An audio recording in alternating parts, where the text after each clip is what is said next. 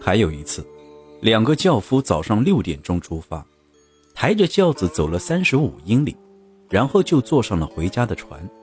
他们宁可空着肚子也不去吃饭，因为吃两大碗米饭要花掉三美分。不巧的是，船在中途又搁浅了。等他们回到广州时，已经是第二天下午两点钟了。到这时，已经三十来个小时过去了，他们还是没有吃东西。就这样，空腹抬着一位先生走了三十五英里。尽管如此，他们还在坚持。他们提出要送亨利博士和他的行李去十五英里之外的广州。中国人的节俭带来了一些让西方人高兴的东西。可是中国人在此过程中所表现出来的天性，也就是所谓的淳朴，却很难让我们认同。中国有些地区，尤其是中国北方，每年里总有那么几个月，孩子们差不多都是光着身子到处乱跑，不管是男孩还是女孩，这种现象真奇怪。究其原因，有可能是不穿衣服更舒服，但最大的可能还是节俭。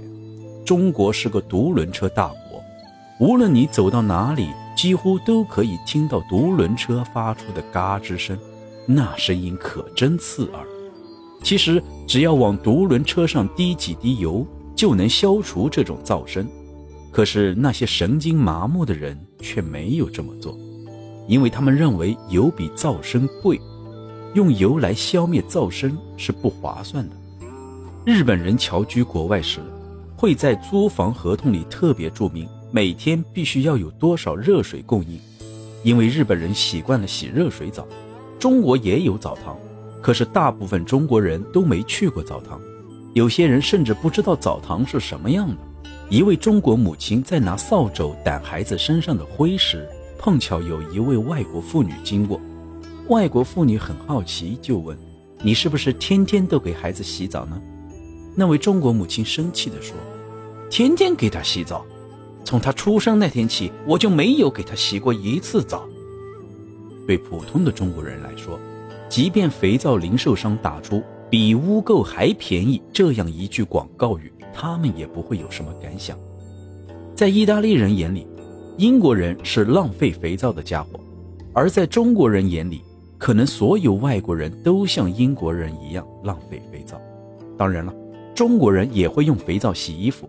可是他们很少使用肥皂，而且每次的用量都少得令人无法想象。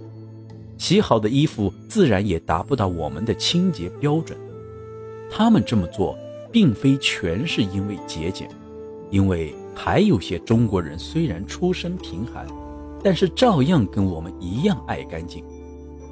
由于节俭是中国人的本能，所以在中国购买工具一般都买不到成品。只能买到半成品，然后自己动手配把手之类的东西。一般来说，半成品都比成品便宜。也正因为如此，所以在中国才很难买到成品。节俭可以是物质层面的，比如在许多人家里，你都有可能在相邻两个房间之间的墙壁上看到一个小洞，这个小洞是用来放灯的。这么一来，昏暗的灯光。就能同时照到两个房间了。这类节俭范例在中国的编织法、陶艺、金属加工和牙雕等工艺中也普遍可见。对我们来说，说这些工艺代表节俭，比代表精湛的技术更合适。说到这类工作，中国人所采用的方法并不是最好的。我们无疑可以发明很多方法，而且能使每种方法都更加有效。可是，如果论及怎样使材料变得无关紧要，我们是无论如何都比不上中国人。中国人好像无所不能，可是同时又好像什么都不能。他们做出来的东西也一样，大多都具有这一特点。无论这些东西是简单还是复杂，比如，中国人可以毫不犹豫地在一个小院子里建造一个小铸铁炉，小铸铁炉是用一对泥砖垒的。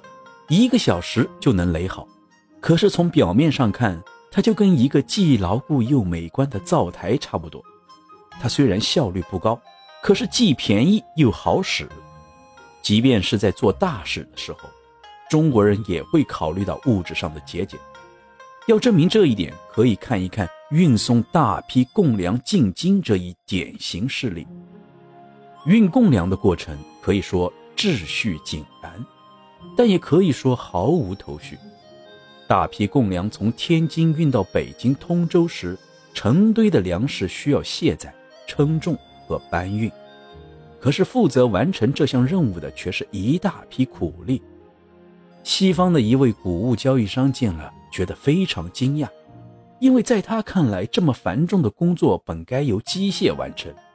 也难怪这位商人会如此惊讶，因为苦力们所用的工具只有一双手，还有形如结头圆锥、容积大约是一蒲式耳的小箱子，以及数量不一的芦席。